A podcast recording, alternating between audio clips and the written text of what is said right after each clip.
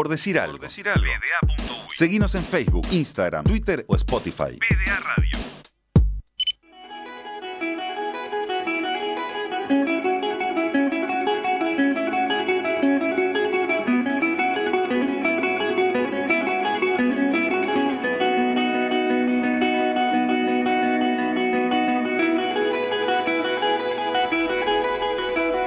Cuando Juan Ignacio era apenas un niño y progresaba en los mini del Club Trubil, también entrenaba atletismo con el colegio.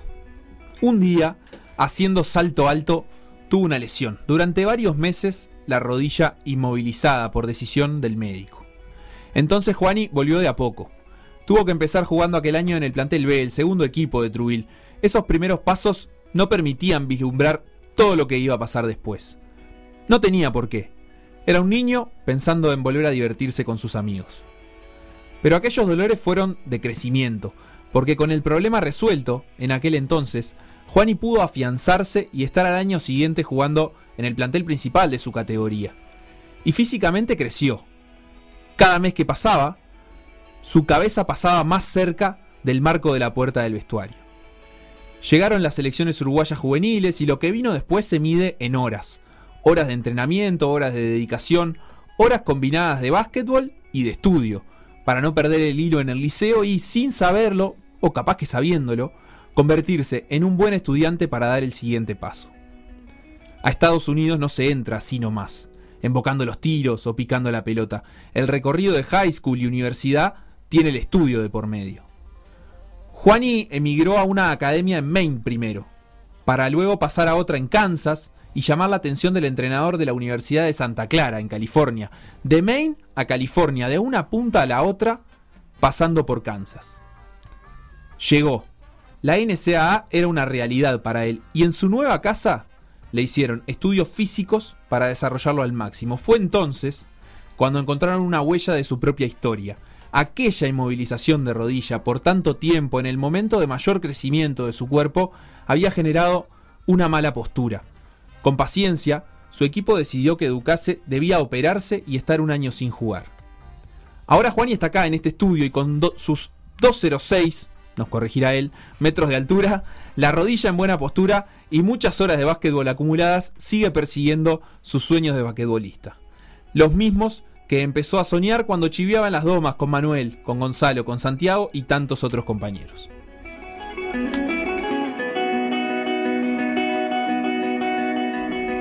Juan y Ducase, bienvenido a PDA. Primera pregunta, ¿son 206 como dice por ahí alguna ficha de Eh, FIBA? Sí, sí, con el, con el tiempo ha ido aumentando un poquito, capaz que 208 ahora, pero, pero sí, la primera ficha de FIBA creo que era cuando, cuando tenía 16, 15, 16, y ahí sí eran 206, ahora ya debe ser 208. Bien, pero, pero no son esos 206 mentirosos de algunos jugadores que a veces vienen los extranjeros, ¿viste? No. Eh, dice 206 la ficha y cuando Pero- viene a jugar acá a la liga, bueno, si mide 202 es bastante. Sí, no, no, es, el, tema que, el tema con los extranjeros es que allá los miden con campeones. No siempre pasa de que, de que los miden con campeones, entonces cuando vienen acá achican un par de centímetros. Pero, pero sí, es 206, 208 capaz verdadero. Bien, bien, bien. Así que está. eh, 206 o 208, entonces más grande todavía Juani. ¿Cómo está esa rodilla? Bien, excelente, excelente. Llegué a un, a un punto de que me siento muy cómodo con ella. eh, estoy muy bien en la parte física de, de- de todo, de todo eso que, que conlleva una recuperación. Y bueno, yo creo que ya llegué al, al punto ese de, de volver a sentirme lo que yo era antes de, de tener la operación, antes de tener ese, ese hincapié en el camino. Aquella lesión cuando eras más joven, cuando eras niño, eh, ¿te enseñó algo en cuanto a la paciencia que hay que tener en una recuperación o a cómo se vuelve de una lesión después cuando tuviste que operarte? ¿Era como una experiencia que de alguna manera ya habías vivido? Eh, sí, sí, era una. Claro, no era una experiencia nueva para mí. Digo, no sé si me enseñó tanto porque yo era muy chico. Yo eh, eh, tenía, como vos decías en la introducción, yo tenía la ilusión de volver a jugar con mis amigos, de volver a divertirme en la cancha, no de tomarlo como un- una profesión, ni mucho menos. Entonces, esta era una, una cosa que pasó en el momento que, que tampoco me lo tomaba tan seriamente. O sea, no, no era que hacía recuperación todos los días, no era que. O sea, era, era algo aparte que pasó. ¿En De- qué, perdón, ¿en qué edad o en qué momento decidiste hacer ese cambio a apuntar a jugar profesionalmente? Yo siempre, siempre lo cuento, mi cambio en la cabeza y mi cambio en, apuntar a, a ser un profesional llegó cuando, cuando llegó Augusto Ponce al club. Eh, Augusto fue, fue un entrenador que yo lo tuve en cadetes. Eh, empezó, empezó en cadetes y lo tuve en juveniles también. Eh, y, él, y él me puso en la cabeza de que, de que yo tenía que ver el deporte de otra manera. Yo tenía que ver el básquetbol como algo que yo podía hacer como, como estilo de vida, más que irme a divertir con mis compañeros. Y, y bueno, ta, es- ese, fue, ese fue el gran cambio que hice cuando, cuando yo al club. Digo, empezó, empezaron los entrenamientos mucho más serios, empezaron los entrenamientos a veces doble horario, eh, a veces individual, y a su vez empecé a, a formar parte de lo que era el plantel superior, lo cual también me ayudó a ver cómo se manejaban los jugadores que, que vivían de eso y lo que hacían. ¿Y Lo- qué te llamó la atención? ¿Qué, ¿Cómo pensás que se manejaban los jugadores? ¿O qué viste en aquel momento que dijeras, "Fa, yo no hago esto y todos los profesionales lo hacen? Por ejemplo, por ejemplo, algo que puede ser muy simple en este momento, el quedarse a tirar después de hora. El quedarse media hora más, 45 minutos a tirar en parejas como era en ese momento, tirar con un compañero. Eso fue algo que yo no lo hacía hasta ese momento, eso fue algo que yo, o sea, yo iba a la práctica, me divertía con mis amigos y me iba a mi casa. Eh, pero, pero sí, eso fue uno de tantos ejemplos, digo. Después también pasa la parte, la parte táctica, la parte de- del juego más mental, más, más de estar muy enfocado en los detalles, de estar muy enfocado en las cosas finas, que, que también eso es- ya me llamó la atención cuando entré al plantel por primera vez. ¿Te gusta estudiar el básquetbol? ¿Sos de, no sé, leer algún libro de táctica o mirar algún programa que explique? Mm, sinceramente no soy mucho de, de leer de lo que es de lo que sería el, el básquetbol, la teoría del básquetbol, de todo. Sí me gusta mucho ver eh, en vivo más que nada lo que hacen los jugadores a los cuales yo admiro. Admiro y estoy eh, digo admiro por, por decir una, una palabra, pero digo a los jugadores que yo que yo le tengo mucho respeto. Eh, me pasó cuando entré por la primera vez en la selección. eh, fue una experiencia muy linda para mí porque yo miraba todo lo que hacían jugadores que estaban jugando en las grandes ligas y, trataba de adquirir todo eso. No, no soy tanto de leer de la teoría del básquetbol, de, leer eh, libros de básquetbol o, eso, sino que más de experimentar y ver con mis propios ojos lo que hacen los jugadores a los cuales yo, yo admiro. De, ese momento en el que vos dijiste, bueno, tengo que hacer cosas distintas para, para ser un profesional, eh, llegó cierto punto en que todo se dio como muy rápido. De repente te fuiste a Estados Unidos, eh, jugaste en un, un par de high school o, o academies y después en la universidad y al mismo tiempo estabas completando tus años de, de selecciones formativas y ya entrando en la selección eh, mayor a entrenar, jugar una AmeriCup, estar eh, como titular en algunos partidos. ¿Cómo viviste aquellos años de, de tus, que eran tus inicios en una carrera profesional, pero que al mismo tiempo todo se daba como muy rápido? Eh, sí, no, no tuve la, No lo pude disfrutar tanto porque fue, fue, como decís, fue muy rápido. eh, fue muy rápido mi transición. Yo no jugaba en el plantel de Trujillo, o sea, rotaba en- con los juveniles del plantel de Trujillo y pasé de, de nada a jugar en una selección mayor, eh, de un torneo para el otro, o sea, tuve un torneo que no entraba en la selección mayor, al torneo siguiente ya era el titular, eh, el alero titular. Eh, y fue, fue algo que me pasó muy rápido, que no me dio el tiempo para, para disfrutar y sentarme y decir, mira lo que me está pasando. Eh, sin duda que aprendí mucho de, de ese proceso, aprendí muchísimas cosas de, de los diferentes entrenadores que me tocaron, los diferentes jugadores con los que jugué, Eh, pero no fue algo que me senté a, a disfrutar y a pensar lo que me estaba pasando. Eh, fue, como vos decís, fue muy rápido. Yo incluso ya, ya había formado parte de la selección mayor antes de irme a Estados Unidos. O sea, me fui a Estados Unidos a hacer los dos años de high school y yo ya había estado en la selección mayor. y después ta- pasó todo lo de America y lo de las eliminatorias, pero, pero sí, yo entré a la selección antes de irme a Estados Unidos. Claro, y hay, hay algo, vos decís que tuviste distintos entrenadores y que te fueron enseñando, ¿hay algunas palabras o alguna enseñanza concreta que recuerdes de, aquel, de aquellos momentos o de algún momento de tu carrera que digas, bueno, esto, un día vino tal y me dijo esto y me marcó? Eh, no, no, no tengo, no tengo una frase que me que diga esto me marcó para toda mi carrera. Sí, he aprendido mucho de, de Marcelo Signorelli, de la manera en que él se comunica constantemente con los jugadores, la- del trato que él tiene con los jugadores, de lo que me hizo sentir a mí, la confianza que me dio a mí en ese, en ese equipo. Eh, sí aprendí mucho de él eh, en, en ese, en ese transcurso. Y por supuesto que aprendí mucho de mis compañeros también, ¿no? Aprendí mucho de Bruno, aprendí mucho de Luciano, eh, jugadores que, que están jugando al mejor nivel y que tienen, tienen esa capacidad para no solo jugar bien, sino que enseñarle a los que están viniendo de atrás y ayudar a los que están viniendo de atrás a meterse en un plantel como, como, como puede ser la selección mayor. ¿Quién fue el jugador que jugando en la selección capaz te dio más dificultades para marcarlo o que te sorprendió más de un rival? Eh, eh, de un rival. Sí, o, Eh, o también puede ser de un compañero. De un, ri- de un rival, el que me dio más dificultades la gran mayoría de los partidos fue Brusino. Eh, cuando tuve que marcar a Brusino es un jugador muy, muy atlético, muy alto, incluso más alto que yo. Y yo era, yo era chico, no estaba al nivel físicamente de lo que estaban todos los jugadores Claro. de, de esa, de, esa- de esa- de ese nivel y me dio muchas complicaciones. Incluso cuando jugamos los amistosos acá, por ejemplo, en, en Biguá, cuando fuimos a la Barría y jugamos contra, contra ellos y les ganamos allá, también me dio, me, me fue el- de los que me de los que me acuerdo en este momento de que, de que me dio más complicaciones. Aclaremos para la audiencia, Nicolás Brusino, basquetbolista argentino, que el año pasado, por, lo- por ejemplo, jugó la, la final del mundo. Eh, bueno, ahora viene Cafaro también más temprano, estábamos hablando del metro y mencionando que, que- que se da la posibilidad de que, de que vengan esos jugadores. Eh, vos emigraste a Estados Unidos, como decíamos hace un ratito, a nivel de high school, que, que es un liceo, que es en, en academia, y después, eh, para entrar a la universidad, de alguna manera tenés que generar un interés, te tienen que seleccionar. ¿Cómo fue ese proceso para vos? Eh, ¿Quién fue el entrenador que te seleccionó y, cómo se acercó a vos? Fue un proceso muy lindo, pero muy estresante a la vez. Eh, fue un proceso eh, bastante largo. Desde el primer año que yo entré al high school ya tenía intereses de distintas universidades.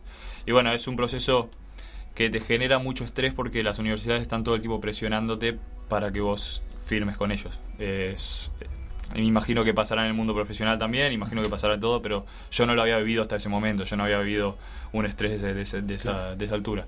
Que lo viví con mi familia, eh, mis padres, mi hermana, mi hermano estuvieron mucho en esos momentos y me apoyaron, eh, pero fue un momento, un momento bastante estresante.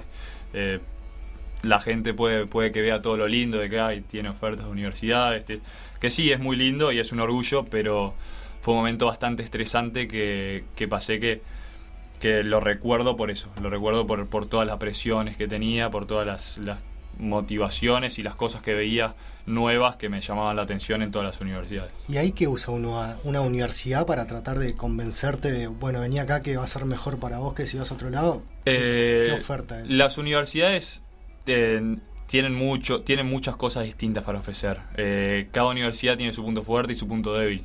Y lo que hace mucho ya, que es un sistema de competencia muy americano, que es ellos te muestran lo que ellos saben que otras ofertas tenés. Te muestran lo que la otra universidad tiene malo Claro. para, para después mostrarte lo que, lo que ellos tienen bueno. Eh, y eso también es lo más complicado, porque o sea, vos estás escuchando las cosas malas desde, otro, desde otra persona, o sea, desde otra, desde otra universidad. Y, y bueno, eso es lo que usa mucho. Eh, también hay una, un- una regla que te permite hacer cinco visitas a universidades de División 1 eh, durante todo el reclutamiento. Eh, yo hice cuatro, no, no tomé la quinta visita. visité cuatro universidades y ahí sí te hacen un tour por toda la universidad. Estás un fin de semana o tres días que te invitan a vos, invitan a tus padres y al que quieran. Eh, y estás un tiempo visitando la universidad, conociendo tus los que podrían ser tus compañeros, conociendo cómo entrenan, conociendo el lugar en general y, y para, para que vos tomes decisión ya sabiendo lo que, lo que es. ¿Vos vivís actualmente en el, co- en el campus de la universidad? Sí, sí, actualmente em, justo la- Santa Clara tiene un sistema que los dos primeros años se vive adentro del campus, lo que podrían ser dormitorios Ah. eh, de muy buen nivel, la verdad que, que de todas las universidades que, yo- universidades que yo visité, el que era de mejor nivel de, de vivienda, de, de estilo de vida era Santa Clara. Eh, y después los segundos dos años, que es en el, en el proceso que estoy pasando, que voy a pasar ahora, eh, hay como si te dijera un barrio privado afuera, que es para deportistas y estudiantes, que tienen como apartamentos. Y cada uno tiene su propio apartamento y, y vive solo. ¿Y lo que se ve en las películas de lo que son las universidades de Estados Unidos es tan así o cómo es? Sí, sí, es bastante así, es bastante así. Eh, yo, yo siempre lo hablo cuando me preguntan de estas cosas, digo, hay que estar muy enfocado para, para no salirte de esa mm, del objetivo que tenés vos. Claro. Es, es, es, es- es así. Lo, que, lo que pasa en las películas no es mentira, es así. Pasa en la vida, pasa en TNT. Pasa en todos lados, pasa en todos lados y es, es la verdad. Eh, pasa y, y hay que estar muy enfocado para no, no desviarte del camino. Y de aquella decisión que tomaste de optar por, por Santa Clara, por los Broncos, es así, se llama el Los equipo. Broncos, los Broncos. eh, eh, ¿estás, ¿estás conforme con eso? ¿Estás al día de hoy? ¿Te, te sentís contento con esa decisión? Eh, sí, sí, me siento contento. Eh, sinceramente no, no, no puedo saber lo que hubiese sido de mi, de destino si yo hubiese ido a otra universidad. Pero sí estoy contento y, y, digo, hasta el momento se han portado muy bien conmigo. Eh, pero sí, sí, la verdad que la verdad que estoy contento y, y ta, lo que te digo, no, yo no puedo saber qué hubiese pasado si no hubiese ido ahí, pero, pero creo que la, que la decisión que tomé espero que haya sido la correcta. Dentro de este estar bien, eh, de, de que ellos se han portado bien contigo, está una operación de rodilla a la que te sometiste, que te sugirieron ellos en la universidad. Eh, ¿Por qué te sugirieron operarte y, y tuvieron paciencia, digamos, de decir, nos traemos un jugador y en definitiva lo tenemos un año inactivo porque creemos que lo mejor para él es eh, someterse a esta intervención? Sí, eh, ellos decidieron de que yo me operara por el hecho de que yo tuviera una rodilla mucho más estable, pudiera ganar mucha más masa muscular en esa pierna y, y tuviera una carrera más sana, entre comillas, de lo que hubiese sido si de repente no, no hacía esa operación. Eh, no era una operación que yo necesitaba, o sea, yo estaba jugando con eso, jugué toda mi vida con eso, pero, pero ellos me sugirieron y bueno, con muchas charlas con el doctor, mi familia, llegamos a la decisión de que capaz que sí, que era, que era la, la- la decisión adecuada. Eh, más allá de eso, no, no, no sé si de repente capaz que hubiese pasado otra cosa si no elegía operarme, pero, pero yo creo que fue la decisión adecuada porque hoy me siento muy bien con, con la rodilla, me siento muy bien con, con esa pierna y incluso me quedo hasta muchísimo mejor de lo que sería la otra, que sería la, la- la sana, entre comillas. ¿Qué, qué nivel competitivo ofrece tu equipo, los equipos a los que se enfrentan? ¿Qué es lo que vos eh, tuviste que mejorar ni bien llegaste ahí? Porque dijiste, bueno, para poder tener minutos acá, preciso tal cosa. Yo eh, cuando llegué ahí me encontré con una cosa que yo no, no, no había evaluado durante, durante mi, mi proceso de, de elegir la universidad, que fue el equipo tiene otro estilo de juego que no es el, el habitual en FIBA, por ejemplo. Eh, en el equipo, por ejemplo, en Santa Clara yo no juego, no tengo minutos de tres, o sea, no tengo minutos de alero. Eh, juego muchísimo más eh, de, de a la pivot. eh, hasta incluso a veces jugamos cinco abiertos y, y juego de 5.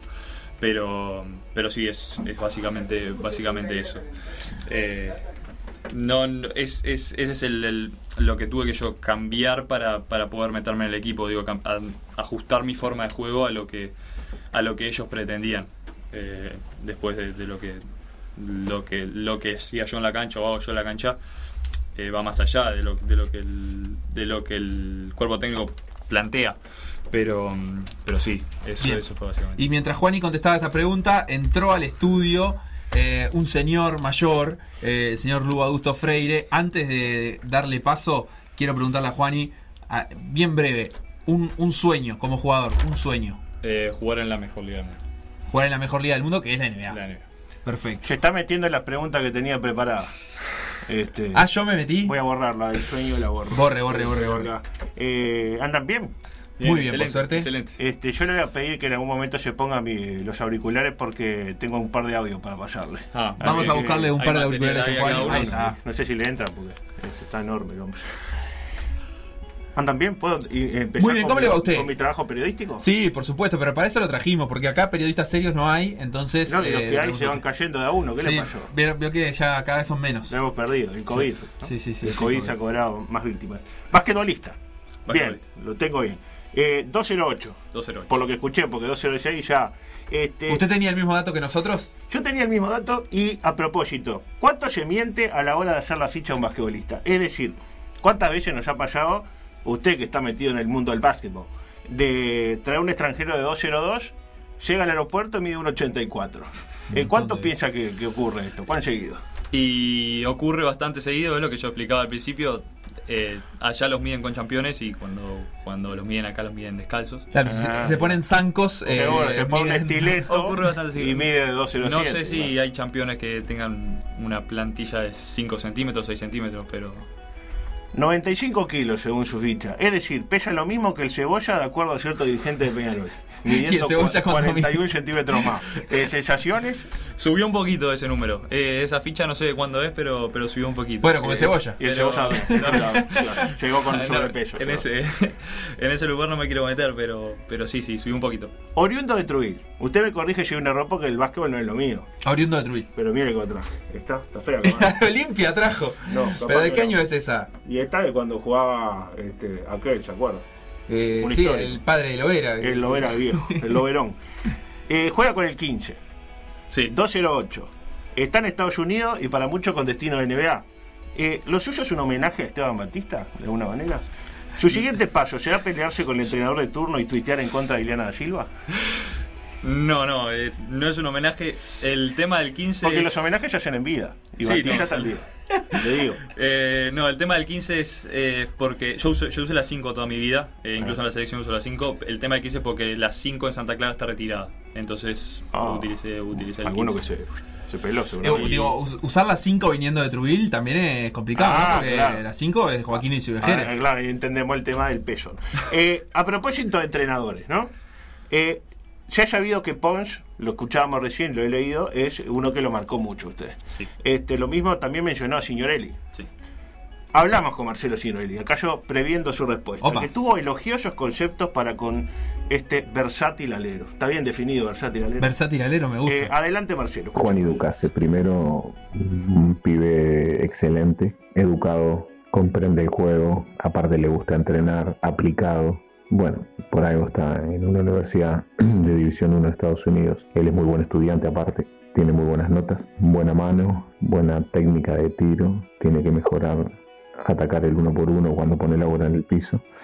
Este, y después lateralidad y contener el uno por uno defensivo. ¿no? Yo pienso que con esas cosas que él mejora y yo pienso que está trabajando para mejorarlas, porque la última vez que hablé con él justamente tocamos ese tema, pero lo más importante de todo es que es un pibe bárbaro, así que eh, él y su familia le deseo lo mejor. Este, no creo que usted adulto sea muy importante dando consejos, porque usted de básquetbol no sabe absolutamente nada, pero bueno, eh, es lo que hay, es lo que hay. Los medios de comunicación a veces son así. Eh, ¿Sensaciones? Hubo un palo ahí para vos, no. No, No me tutees. Que no me tutees si no quiere tener problemas. Yo no, no mido 206, Eh. pero peso más de 95 kilos. Hubo, hubo un palo ahí, pero no, no, Marcelo fue un, un entrenador que me marcó mucho, fue el que me metió por primera vez en una selección mayor y le tengo mucho respeto a él, a su carrera y el, todo lo que ha hecho y la verdad es una persona que aprecio, aprecio mucho. Eh, lo que decía de las buenas notas, la buena familia, etcétera, ¿no piensa que le juega en contra a usted a la hora de, de lograr lo más No, alto? no crea todo lo que escucha. Ah, bien, No. Es importante. Me gusta, Bien. me gusta. No, eh, sí, eh, hago, hago lo que puedo, hago lo que puedo, pero, pero a veces hay, hay, Es humano. Hay, hay altibajos, sí. Es Sí, humano y aparte sí, el, deporte de, de- de elite tiene muchas, este, ¿cómo decirlo? Tentaciones, por decirlo de alguna manera. Eh, ¿Cuánta importancia le presta un jugador como usted a sus números? Es decir, todos sabemos que acá hay extranjeros que se cuidan y si ven que usted lo sabe muy bien, queda un segundo, tiene la pelota, va a terminar el tercer cuarto y no tiran, porque eso es un triple errado. Exacto. Eso no sale en la De la- de la estadística. mitad de la cancha, claro, no se la cuando sale la estadística ahí que tira a Brasinska, que hoy viene al programa, eh, no, no sale si el triple estaba bien tirado o no. Eh, ¿Usted se cuida, por ejemplo, este, de, de- de que sus números no, no se vayan este, muy, muy mal? O, o incluso dentro de un partido, cuando va a tomar un tiro, ¿tiene en cuenta que ya metió uno de 8 o que va a 7 de 8 o, o si tiene que tomarlo lo tira? No, yo, yo en tirar nunca, nunca tuve ningún inconveniente. Eh, Bueno. si hay, si, si, si la voy a No tirar. es la tiro. tímido a la hora de tirar. No, no, para nada. Es- estoy tímido para otras cosas, pero, pero a la hora de tirar, si, si hay que tirarla, la tiro. Y bueno, si, si vengo uno de ocho, la sigo tirando y alguna tiene que entrar. Claro, o si no, el que, O si el que no. sale es usted. Claro. Exacto. O si no tendrá un Es lugar reservado. de juego, claro. Es. Eh, ¿Qué diferencias notó cuando llegó al baloncesto de Estados Unidos? Es decir, ¿se puede decir que le pasó lo opuesto a lo que le pasó a Jeff Granger en su momento, que cuando llegaron lo llegaron a la cancha de Aguada y no entendía por qué era mitad cancha libro y, y pelota plástico? ¿Notó como que había, este, notó Eh, la diferencia de infraestructura o, o- o no es tan así? Por supuesto, sí, sí, sí, se nota, se nota mucho. Es una diferencia. Yo creo que es en el lugar donde hay más diferencia. eh, esa diferencia de infraestructura, de que todo está para que un jugador mejore, todo está acomodado para que los jugadores mejoren y, y bueno, es todo lindo, digamos. Es todo. Pero falta el folclore de la escupida al árbitro. ese tipo de cosas. Falta la puteada de afuera, Claro. esas cosas que El- no. ¿La suspensión por, por humedad se está dando mucho? No, no pasa, no, pasa, pero, pero bueno. Gimnasio Goteras, con aire acondicionado. goteras tampoco tenemos. Eh, Aire acondicionado. Así está el básquetbol de Estados Unidos, ¿no? Alicaído. Eh, esto lo traje de una nota que le hicieron a usted para la revista española Gigantes. El periodista, un poco atrevido, le dice: eh, Al venir de un país con poca tradición, ¿con qué dificultades te has encontrado? Yo la verdad pensé que le iba a respetar los logros de Melbourne, de Helsinki, el sexto puesto en Los Ángeles, e iba a terminar la nota ahí mismo. De repente hasta con un gol. Me iba, ¿no? Pero no, manifestó que a nivel internacional a Uruguay los rivales muchas veces lo menosprecian y no lo respetan, pero que eso no impulsaba a seguir mejorando, bla, bla, bla, bla, bla. La pregunta, ¿no cree que en la unión de eh, brazo y antebrazo usted tiene dos poderosas armas para revertir esa realidad que golpea a los amantes de este deporte? Es decir, eh, los codos, básicamente. Sí, eh, eso es verdad, eso es verdad. Eh, el tema es que en el deporte tenemos cinco faltas para dar nomás y a veces es complicado. Pero y si no te va- la primera quedó y le dice, es la primera, no me vaya a echar. Sí, pero no, no es así, una vez que está cobrada, está cobrada. Y, y es complicado, es complicado. Hay que hacerlo muy, muy sigilosamente. Y ¿Le ha pasado poner un codo así a propósito como diciendo, cuidado? sí, que sí, sí, me ha, pasado, Ducase"? me, ha, me ha pasado. No, no por decir cuidado que soy Ducase, pero, pero me ha pasado sí por, por algún enojo, por alguna ¿Y situación. termina el partido y se acabó? ¿Queda en el rectángulo de juego? ¿O termina el partido y lo va a buscar al, al No, no, yo no, no, nunca, nunca he ido a buscar a nadie al vestuario. ¿Y lo han ido a buscar? Creo que- tampoco. Tampoco, no sé, capaz que han- no han llegado hasta la, hasta la puerta, pero no. A, a sus 21 años, a Juan y Ducase, para decirlo en términos españoles, como la nota, ¿no? ¿Le gusta el riff y rafe? Entonces el riff y rafe se refieren al ring y ranga. Y, por ejemplo, Al toma y daca. Eh, sí, sí, eh, o sea, es, es lo lindo del, del deporte, es lo lindo de que, que todo. Bueno, ha eh, madurado, ha madurado. lo bueno, que eh. sí, es lo, es lo lindo, es lo, Claro. lo entretenido. Divino. Eh, falta que venga a jugar al metro y ya, ya está. Ah, Aparte, lindo. el metro es el pivot más dominante, ¿no? El No, no, está Cafaro. Pero con 208. Y está Leiva. Tiene Ah. competencia. Y Eh, en esa misma nota de la revista Gigantes le preguntan por sus posibilidades de llegar a la NBA, a la NBA. Y ahí afirma que no sabe si tiene lo necesario en actitudes físicas y talento, pero que hará lo imposible por lograrlo. ¿Hoy sigue pensando lo mismo? ¿O este tiempo de Estados Unidos lo ha hecho entender que sí tiene o que definitivamente no tiene lo necesario? Eh, yo creo que sigo pensando que, el, que lo mismo, sigo pensando similar. Digo, he trabajado mucho la parte física, he trabajado mucho todo lo que sería el aspecto físico y creo que, que ese- esa brecha la ha cortado un poco. Sin duda que es una liga que es un sueño para mí, pero no está no es un principal objetivo. No lo pondría como un objetivo, sino como un sueño. ¿No le parece que quedó medio raro el gimnasio de Trujillo? Eh, no, no, no tengo, no tengo, no, tiene no voy a opinar, no voy a opinar al respecto. Claro, pero todo entendimos. Si hubiera quedado divino, no hubiera dicho eso. Eh, eh, ¿Cómo se lleva con la prensa en general usted? Eh, en general bien, en general. general bien. Casualmente convocamos a un colega para que le formulara una pregunta, una pregunta polémica, ver. sabemos. Este, y creo que si hay alguien que la puede responder es usted. Adelante, por favor. Eh, falso 4. Yo no sé qué es un falso 4. ¿Qué es falso 4? ¿Qué es falso 4? Explícame. ¿Pero qué es falso 4? Permitime. ¿Qué es falso 4? No sé lo que es un falso 4. O sea, explícame el falso 4. Explíquele el falso 4. Bueno, un falso 4, un falso 4 Usted tiene todo para jugar de falso 4, estamos de y. Sí, tengo bastante para jugar falso 4. Un falso 4 se refiere al, al, al 4 que no es el 4 tradicional de que cortina y rola para dentro del aro y está metido dentro de la pintura. Un falso 4 es un jugador que es mucho más abierto, un jugador que abre el, el campo de juego y que tiene la posibilidad de jugar más, más de frente al aro de lo que, de lo que jugaría un 4 tradicional de toda la vida. Ah, ¿Es un 4 que juega de 3 o un 3 que juega de 4? Ahí va, es una posición muy similar a la de 3. Muy Ahí similar. está. Bien, ¿eh? No era tan difícil después de todo. Al Tuve final. 10 años para tanto- saber que era un falso 4. ¿Viste? Pero bueno, ahora los pibes vienen no. con más conceptos, ¿eh? ¿Viste? Me dijo, no. Eh, Vio, perdón. Eh, ¿Un referente en el básquetbol? Eh, referente. Eh, sin duda, Bruno Fittipaldo, eh, como compañero, es una, una gran persona y un gran jugador.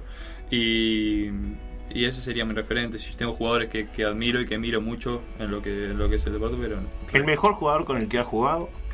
eh, hay varios. Con el que has jugado, con el, ah, en contra que has jugado. Eh, bueno, cualquiera. Que ha jugado en la misma cancha, a favor o en contra. el mejor está entre Campaso, La Provítola y Brusino. ¿Y uruguayo? Eh, Bruno Fittipaldo. Eh, ¿Un sueño que no sea jugar en la NBA?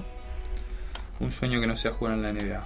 Eh, formar una familia y tener una vida una vida linda de, de- de la parte disfrutable, muy Qué disfrutable. lindo, saqué la parte sensible, ¿no? ¿Eh? Lo que a usted le falta un poco. Usted está muy para lo técnico. Muy bien. Yo estoy para lo sensible. Nos Perfecto. complementamos. Eh, ¿vos- ¿Usted dice que hizo llorar al oyente? eh, eh, no, está él, está, está- está quebrado. Ah, está estoy- quebrado. estoy, sí. Eh, ¿Cuál es la mejor pelota? ¿La Spalding como se juega en Uruguay? ¿La Wilson como se juega en el baloncesto universitario? ¿La Molten como se juega en el resto del mundo? Nosotros jugamos con Nike. En ¿O la Nike como la que juega usted? eh, a mí me gusta más la Nike. A mí me gusta más la Nike porque tiene un agarre mucho más, más importante. Ahí está. ¿Un club en el que le gustaría jugar? Eh, que no he jugado, Eh, sí. no tengo uno, uno en Y particular. uno en el que no eh, preferiría no jugar, salvo que su vida y la de su, eh, su familia dependiera de ello. Bohemios. Fue Oh. Oh, no dudó, aparte. Talvi, ¿fue bien echado el gabinete?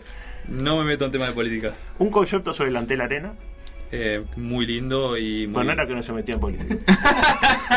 pero, pero eso es parte de- de- del deporte. de- ¿La cancha más complicada en la que le haya tocado jugar? Eh, en Panamá no sé cómo se llama el estadio. Eh, el estadio cuando fuimos en las eliminatorias de Panamá. Ah, el, debe ser el monumental Ernesto Malcolm, de repente. No, no creo. Eh. Médica, lo No creo. ¿no? Creo que sea tan recordado. Eh, ¿Hocas o, o Wisan? Me guardo la respuesta. ¿Son Sol Peinado o Paulillo Santiago Díaz? Eh, peinado. ¿Diana Brasilcas o Michelle Obama? Ahora sí, Ska. ¿Una hundida con gol y FAO o un triple? Un día con Golifo. ¿Dónde se imagina de acá cuatro años? Eh, jugando el básquet profesionalmente eh, en, una- en la mejor liga que puedo jugar. ¿Piensa que se están haciendo bien las cosas como para volver a estar en la elite, en la cima del continente? ¿O piensa que nuestro destino es pelear el quinto puesto acá en adelante con Chile y Paraguay? Pienso que se están haciendo bien las cosas, pienso que, que las cosas pueden seguir mejorando, puede seguir habiendo una, una mejoría, pero, pero hay un camino que está bastante armado y que viene gente de abajo que es interesante. La última. Si le tocara eh, hacer la versión uruguaya de The Last Dance, la vio de The Last Dance, Sí. me imagino, eh, ¿a qué jugador seleccionaría? El Tato López. El Tato López. Bien, Por- lindo. pero por lo... Y, bueno, a propósito de esto, eh, para ser crack, eh, ¿hace falta ser medio sorete? Sí, sí, es necesario. ¿Y usted está trabajando en eso? Sí, sí, sí. Con- Creo que no, creo que va más allá de, de los codos, va más allá de, de- de esa parte, pero creo que hace falta tener un poco de personalidad fuerte. Claro, me gusta este guacho. Bien, tra- tradujo Sorete al eufemismo de personalidad fuerte. Sí, sí, no, tengo Ah, un que amigo que lo sabe. Es una, una personalidad fortísima. Bueno, mijo, la verdad, gracias, un placer. Muchas gracias a usted. Este, y Adulto, y con usted Nada y con vista periodístico. nos vamos despidiendo de este programa. Y sí, exactamente. Hasta mañana.